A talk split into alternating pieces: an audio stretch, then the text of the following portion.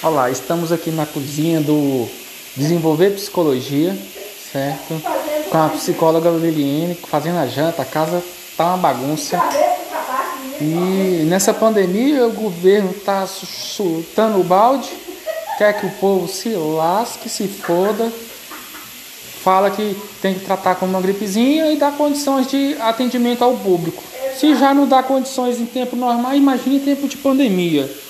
Né? Então, vou pedir a opinião aqui da psicóloga Liliane, o que, que ela recomenda para a população, se tranquilizar e não pirar o cabeção.